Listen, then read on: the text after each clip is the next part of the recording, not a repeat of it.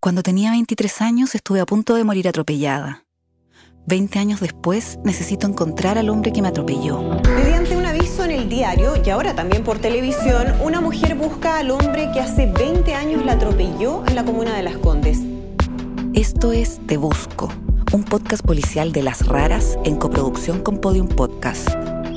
Te Busco, desde el 8 de noviembre en todas las aplicaciones de audio. En siete semanas de guerra en Gaza se ha abierto un paréntesis. Israel y Hamas alargan su tregua hasta este jueves. El ejército israelí ha parado de bombardear la franja. Hamas ha liberado a 60 rehenes israelíes a cambio de que el gobierno de Netanyahu excarcele a otros tantos presos palestinos. Se permite también que entre ayuda humanitaria a Gaza. Es un alto el fuego provisional que llega con mucha desconfianza entre las partes, pero también alivio por la vuelta a casa de seres queridos. Soy Ana Fuentes. Hoy en el país, ¿es la tregua entre Israel y Hamas como las anteriores?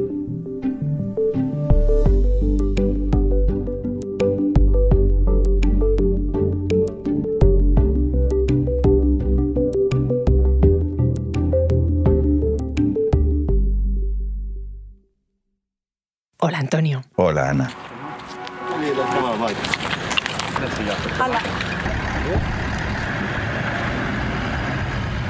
Antonio Pita es el corresponsal del país en Oriente Próximo.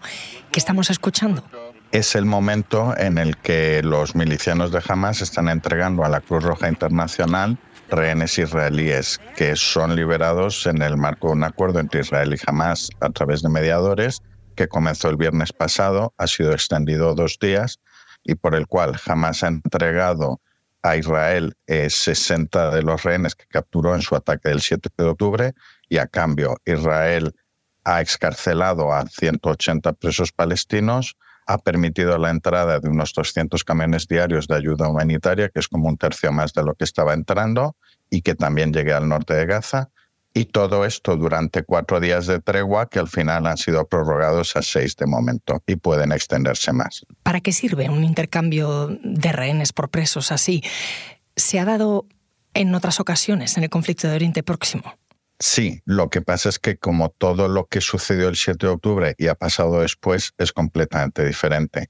Lo que ha habido por lo general es por separado estas mismas cosas. Es decir, en las distintas guerras que han librado Israel y Hamas, siempre ha habido altos el fuego. En 2014 llegó a haber nueve en 51 días de conflicto, que es básicamente lo mismo que, que llevamos ahora.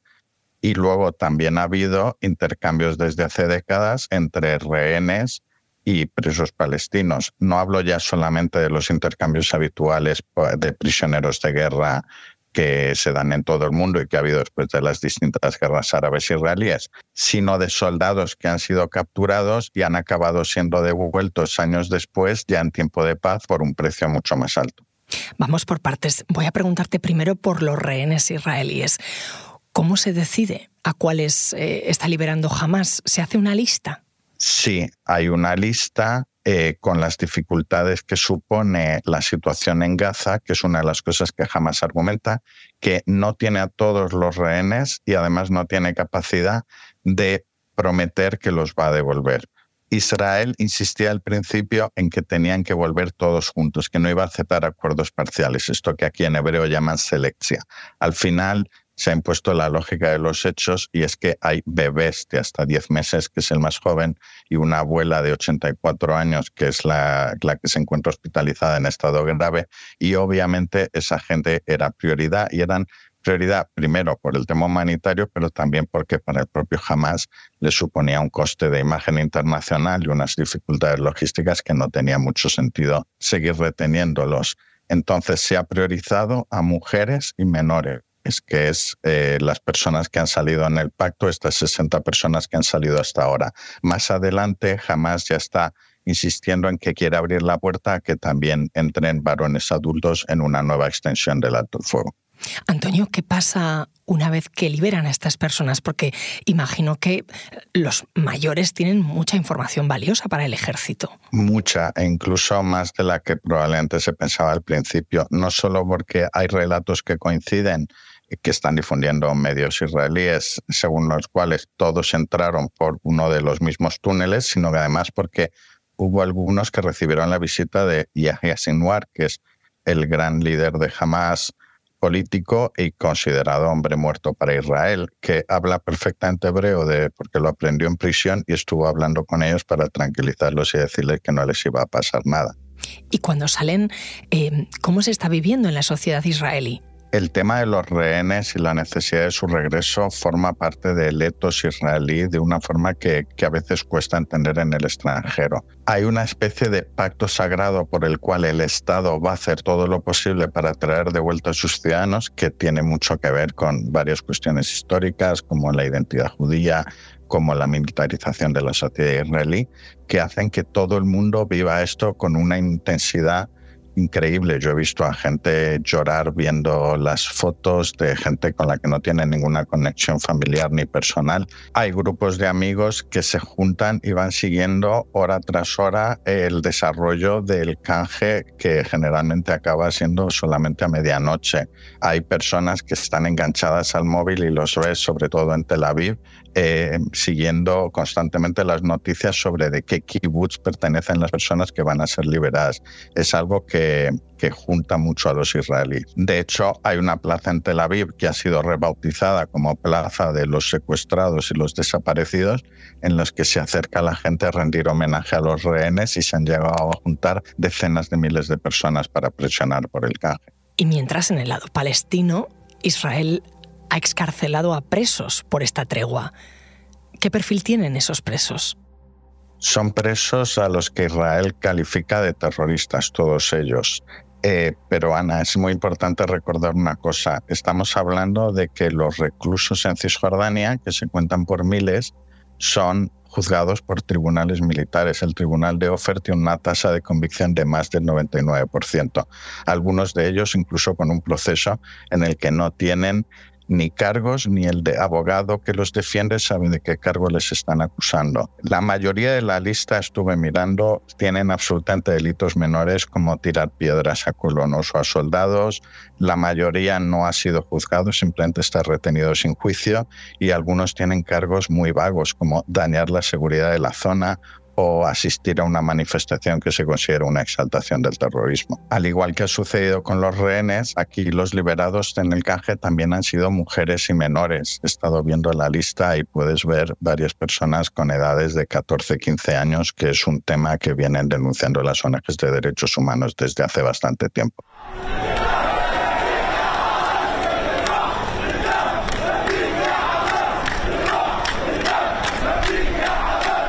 Así celebraban en las calles de Cisjordania la vuelta a casa de uno de los palestinos presos.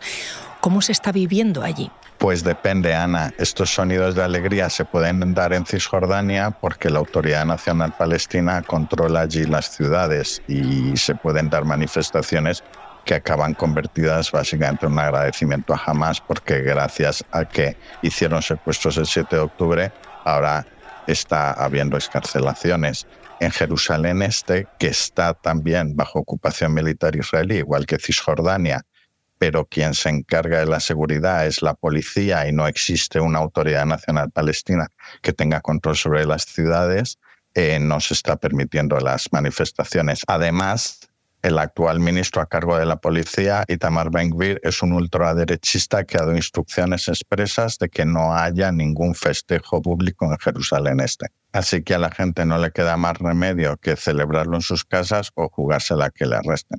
We have called upon the mediators to make the needed efforts to fulfill este que escuchamos es Osama Hamdan, portavoz de Hamas. Decía que confían en la figura de los mediadores en esta tregua y también en que al norte de Gaza sigan llegando los camiones de ayuda humanitaria. Ahora mismo, en este alto el fuego temporal, Antonio, ¿qué se está negociando? ¿Puede entrar la ayuda humanitaria normalmente a la franja? Cuando empezó la guerra, Israel decretó un bloqueo completo de Gaza, sin que pueda entrar agua, electricidad, combustible ni alimentos, no solamente a través de su frontera, sino también a través de Egipto. El propio ministro de Defensa, Yoav Gallant, lo justificó con una frase terrible. Nos enfrentamos a bestias, así que nos comportaremos como bestias. Posteriormente, pues la presión internacional, sobre todo Estados Unidos, empezaron a entrar varias decenas de camiones con ayuda humanitaria, pero solamente se podían quedar en el sur de Gaza, que es la zona donde se concentra la gran mayoría de la población, porque Israel ha desplazado forzosamente a cientos de miles de habitantes del norte. Gracias a la tregua están entrando todos los días 200 camiones con ayuda humanitaria y además pueden llegar al norte, que es de lo que se quejaba Hamdan en esas declaraciones que hemos oído, porque consideraba que estaba incumpliendo el acuerdo de Israel y eso hizo tambalearse durante un día la entrega de rehenes. Pero Ana, para que te hagas una idea, antes de la guerra estaban entrando todos los días 500 camiones con ayuda humanitaria en Gaza con todos una Gaza absolutamente devastada y el norte convertido en escombros, se calcula que tendrían que entrar mil camiones cada día para empezar simplemente a cubrir las necesidades básicas. Y Hamdan estaba hablando también de mediadores. Eh, ¿Quién está mediando en todo esto? Están mediando tres países, Qatar, Egipto y Estados Unidos. Y por lo que hemos visto en los últimos días, cada vez que se bloqueaba un poco una liberación, eh, están hablando al más alto nivel, con Joe Biden, el emir de Qatar, el presidente egipcio. Egipto es el tradicional mediador en las distintas guerras que han tenido Israel y Hamas y es algo que le importa mucho para mantener su posición regional. Qatar es muy importante porque una parte del liderazgo de Hamas está ahí y porque la financiación de Hamas en los últimos años, con acuerdo de Israel completamente, ha venido de allí con valentines enteros llenos de efectivo. Así que tiene mucha capacidad de interlocución con Hamas, que además tiene una parte del liderazgo en el exilio y luego tiene otra escondida en túneles dentro de Gaza, lo que dificulta mucho la comunicación. Y Estados Unidos, que es el gran aliado de Israel, tiene interlocución con todos estos actores, una relación muy cercana con Egipto y la capacidad de hacer una llamada y conseguir que se resuelvan los problemas. Two days ago, one of our fellow Americans, a little girl named Abigail, turned four years old. She spent her birthday, that birthday, ese que estamos escuchando es el presidente de Estados Unidos, Joe Biden, que desde que comenzó esta crisis básicamente ha dado carta blanca a Israel para su gran objetivo, que es acabar política y militarmente con Hamas, pero a la vez está poniendo el foco en varias cosas. Uno de ellos es en la entrada de ayuda humanitaria para garantizar que el sur, el mismo sitio al que Israel desplaza forzosamente cientos de miles de palestinos, no se dé una crisis humanitaria de gran envergadura.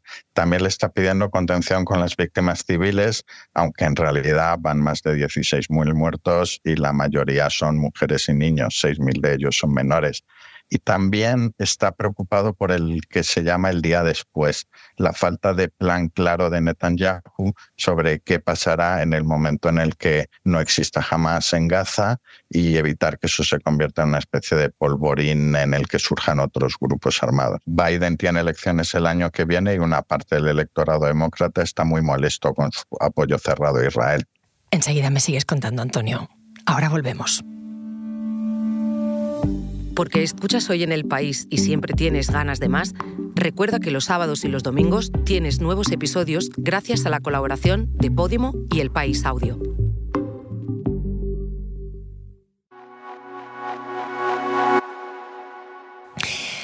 Estábamos charlando sobre la liberación de rehenes israelíes, con esa tregua, la excarcelación de presos palestinos a cambio. ¿Y qué pasa en el gobierno israelí? Al primer ministro Netanyahu ¿Esta tregua le está dando aire, Antonio? Yo creo que no mucho, que sigue siendo un cadáver político y que simplemente la opinión pública no está demasiado movilizada para pedir su dimisión porque todo el mundo entiende que estamos en tiempo de guerra, como suelen decir aquí, pero los sondeos son consistentes. Eh, la semana pasada hubo uno que confirma lo que venimos viendo. El partido de Netanyahu tendría solamente 18 de los 120 diputados que tiene el Parlamento israelí y el partido de Benny Gantz, que es un exministro de Defensa que ha entrado en el gobierno de concentración y que cada vez es más popular, tendría 43, que es más de un tercio de la Knesset.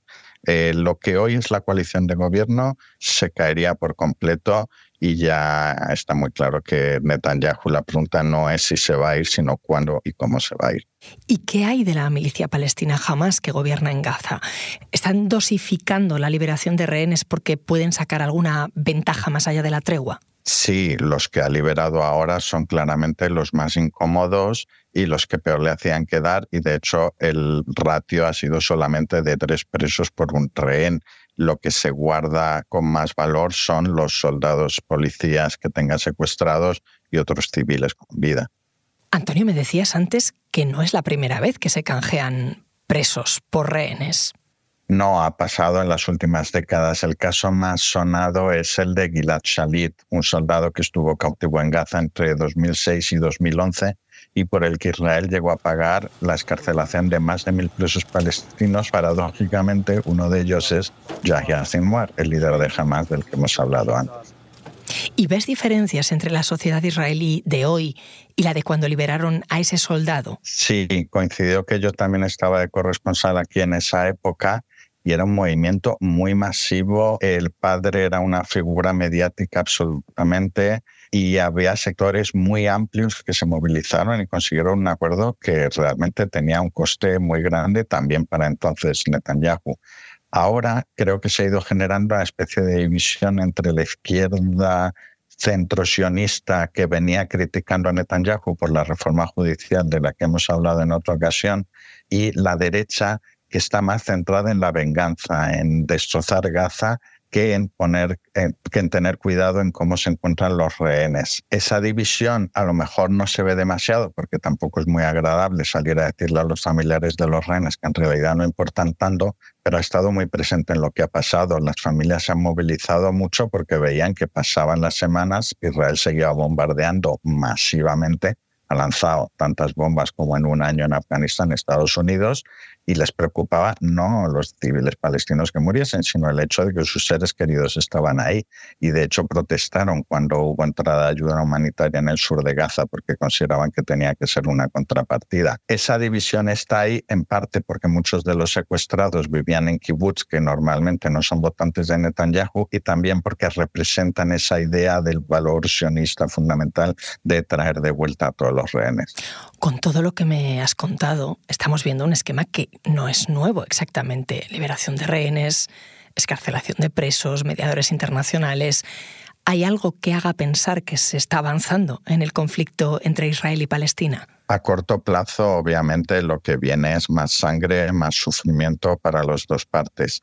Lo que pasa es que esto que ha hecho Hamas ha sido un puñetazo en la mesa absolutamente brutal, pero puñetazo en la mesa de un conflicto que claramente estaba olvidado y que la comunidad internacional daba por perdido mientras había unos niveles de violencia cotidianos, sobre todo para los palestinos, muy altos. Ahora eso se ha roto y como decía el jefe de la diplomacia europea, Josep Borrell, cuando estuvo aquí, hemos pasado mucho tiempo en la comunidad internacional diciendo dos estados, dos estados, dos estados, pero llega el momento de entender que no puede, el statu quo es muy violento y no se puede permitir que continúe. ¿Sirve entonces esta tregua? Para los habitantes de Gaza es un respiro, pero un respiro muy angustioso, porque Israel ya ha dejado muy claro que va a retomar los bombardeos al menos durante dos meses en cuanto acabe. Están ahora mismo básicamente sacando dinero, haciendo cola para coger agua, haciéndose con alimentos ante lo que viene ellos lo que insisten es que hasta que esta tregua no se convierta en una cosa definitiva,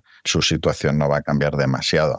Para los israelíes es casi como la primera noticia de esperanza en 50 días en un tema que, como decíamos, es muy importante para ellos. Es como un paréntesis después de tantas semanas de violencia de lo que podrían ser las cosas, aunque todos sepan que las cosas no van a seguir siendo así. Antonio, gracias. A ti, Ana. Este episodio lo hemos realizado Jimena Marcos y yo. El diseño de sonido es de Nacho Taboada, la edición es de Ana Rivera y la dirección de Silvia Cruz La Peña. Soy Ana Fuentes y esto ha sido Hoy en el País. Mañana volvemos con más historias. Gracias por escuchar.